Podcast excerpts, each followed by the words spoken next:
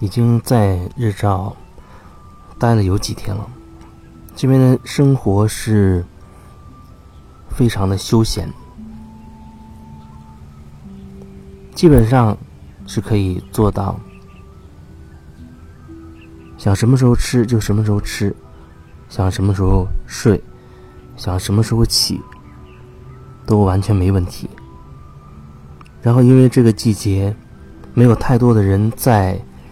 这个海边的森林公园里面，所以往往很多时候，整片大海、整个森林只属于我们，因为这里人真的很少，而且很少会听到机动车的声音，所以每天都是在。鸟叫的声音当中，还有海浪的声音当中，慢慢的醒过来的。大自然它本身就有一种强大的疗愈力，所以有时候你去花很多钱去找疗愈师，或者心理咨询师，或者这个大师那个课程。当然，那个没有问题了。你可以根据自己的需要去选择。那我想要表达的就是，其实大自然本身就有很强的疗愈力，所以有机会要多和大自然去接触。我刚到日照那天，就有人他说想到日照我在我所在的这个地方啊。来找我做个个案。那这个地方其实应该算是日照的一个，看地图上应该觉得是比较偏的一个地方吧。反正它是在森林海边森林公园里面，里面是一个朋友，他原本租了一片几百亩、两三百亩的地。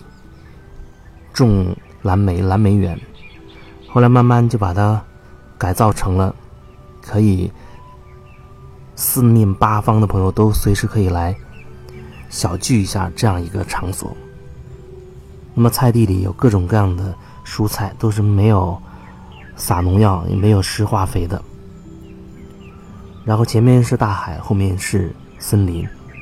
平时园子里的人很少，除了逢年。呃，逢那几次长假，人可能会比较多，或者暑假的时候，可能是旺季，其他的时候非常的少，很适合修身养性。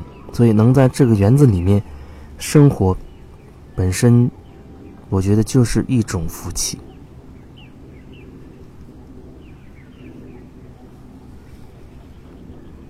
所以我也给他建议，包括。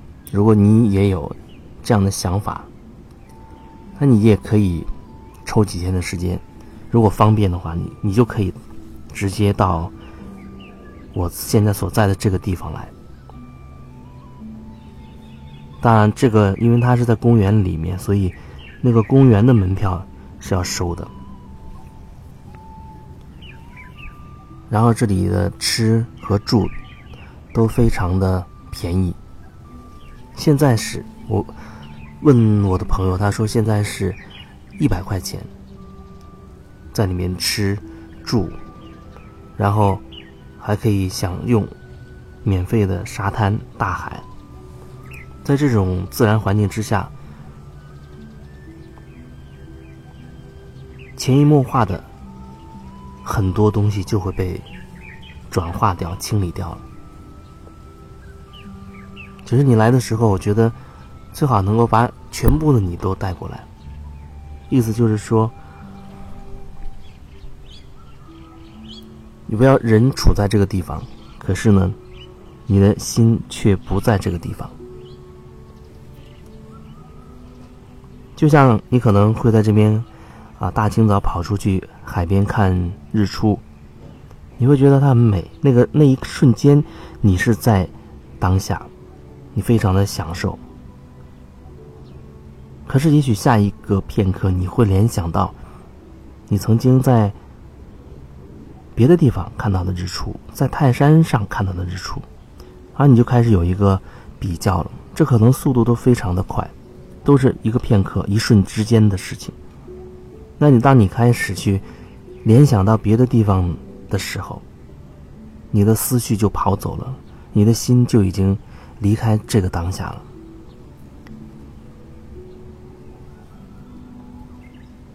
所以很多时候，我们所忧虑的、所烦恼的，它要么就还没有发生，要么就已经成为。一个事实了，就是它已经发生，成为一个事实了。可是我们往往对这个事实却耿耿于怀，不能释怀，更别说能够放手。所以很多时候，我们不是活在过去，就是还是活在过去，因为没有将来。为什么说没有将来？因为。很多很多情况之下，我们都是用过去的经验投射到未来，好像我们在策划一个、计划一个未来。那其实都是用过去的经验、过去的眼光和角度去看待将来有可能会怎么样怎么样。所以有可能活来活去，你会发现故事的情节在不断变化。可是呢？感觉，却像你在一个圈子里不停的打转，哎，又回来了，还是那个感觉，哎，又转回来了，转来转去都转回来，因为你一直惯用，你习惯了那那那种模式，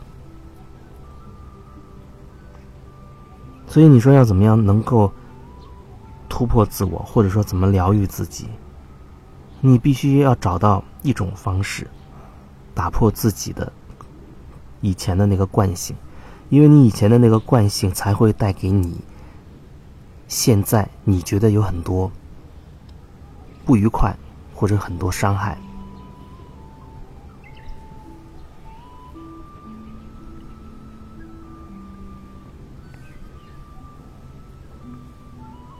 所以，如果有其他朋友也想到这个地方来待上几天，不管是不是来找我。也不管是不是来做个案或者怎么样都没关系，你都可以在这边小住几天，每天就是和大海在一起，啊，想吃什么都可以自己动手，想吃什么地里边都有，吃最新鲜的、最自然生长的蔬菜，然后去海边。你可以躺在沙滩上，你也可以把你积累已久的那些情绪，在海边发泄出来。因为在城市生活当中，不是每一个地方，甚至说绝大多数的地方，是不会给你这样一个发泄的空间的。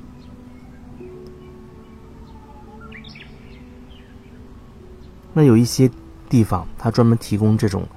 心灵的课程，他会给你那样一个空间，让你去发泄。可是那种空间毕竟会比较少，而有的时候往往收费不菲。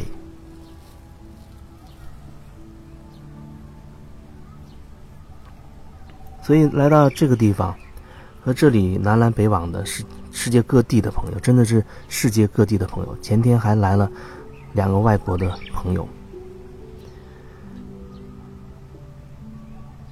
还有其他各个地方的都会到这儿来玩，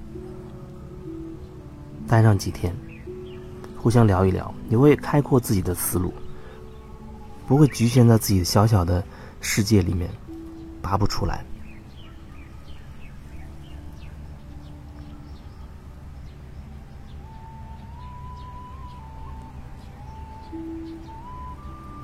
因为我平时每天也在这儿，所以如果你到了这边，我们也可以经常的聊聊天。我也非常的喜欢和别人去聊天，喝茶聊天是一种很享受的事情，特别是在你完全没有负担、没有压力的这种状态下，不会啊睁开眼睛就在琢磨着几点钟上班，不会琢磨着。下一顿要又要吃什么？按时按点儿，按部就班。你就用你最原始的、你最希望的那种状态去生活几天，看看是不是可以，哪怕只是暂时的脱离你那个惯性的模式，放下你以往所有的那些经验也好。你认为沉重的那些包袱也好，就是在这样一个自然的环境里面，好好的为自己生活几天，感受一下，看看会发生什么。